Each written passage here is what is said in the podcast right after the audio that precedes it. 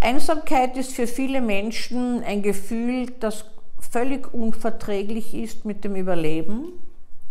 Und Einsamkeit ist ein Gefühl, äh, was manche Menschen nicht fühlen.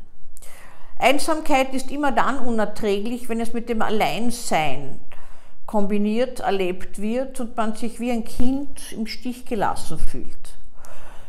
Manche Menschen suchen den Rückzug, um sich zu sammeln und erst dann wieder hinauszugehen. Andere ertragen es nicht. Beispielsweise alte Menschen, wo Angehörige verstorben sind, Freunde, wo man immer mehr auch durch die eigene Gebrechlichkeit angewiesen ist, in den eigenen vier Wänden zu bleiben, wo wenig Aussprachemöglichkeit und Austausch und jeder Tag gleich läuft. Neulich habe ich so eine Frau untersucht. Sie hat 50 Mal hintereinander die Polizei kontaktiert immer wieder mit einem Notfall oder einem dringenden Einsatz, weil irgendjemand droht einzubrechen und weiß Gott, was sie alles gesagt hat. Und was ist dahinter gewesen? Dahinter war das unerträgliche Gefühl von Einsamkeit.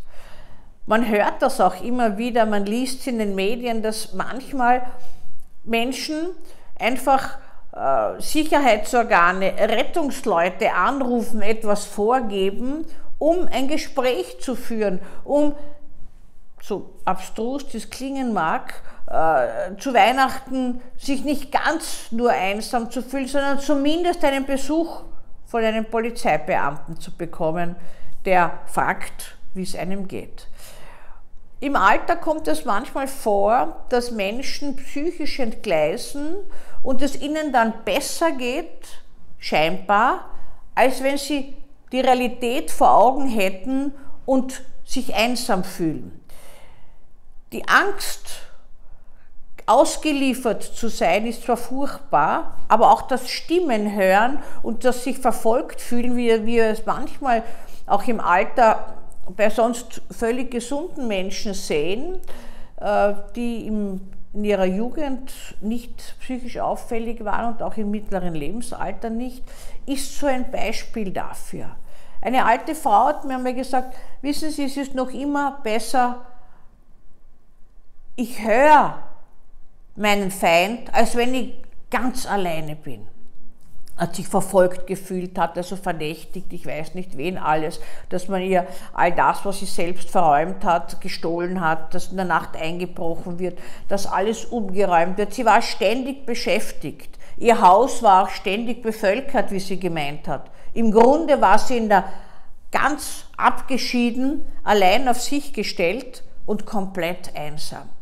Und ein anderer Patient hat mir mal erzählt, ja, ich höre eigentlich jetzt nichts mehr. Ich höre keine Geräusche und keine Stimmen mehr, aber jetzt ist es einfach zu ruhig. Mir geht es nicht gut.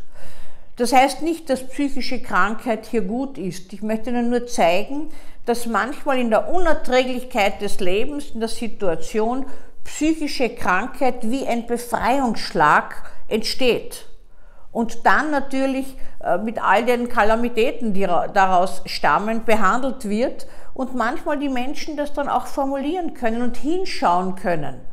Nicht alle erlangen wieder eine sogenannte Normalität und Klarheit. Äh, manche bleiben ja auch in einem krankhaften Zustand, der immer dann äh, wieder aufflackert, könnte man sagen, besonders stark, wenn sie sich alleingelassen, auf sich gestellt, ohne Hilfe fühlen. Manchmal ist es allerdings auch so, dass solche Menschen gar nicht Hilfe annehmen können. Und das ist das Furchtbare daran.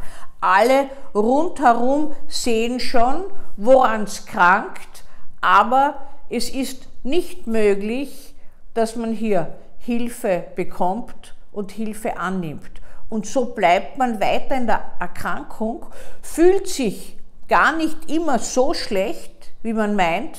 Viel schlechter fühlen sich die Angehörigen dabei, weil die ohnmächtig sind, ja nichts tun können. Und hat das Gefühl zumindest, man ist in irgendeiner Weise aufgehoben, wenn auch in einer verrückten Realität.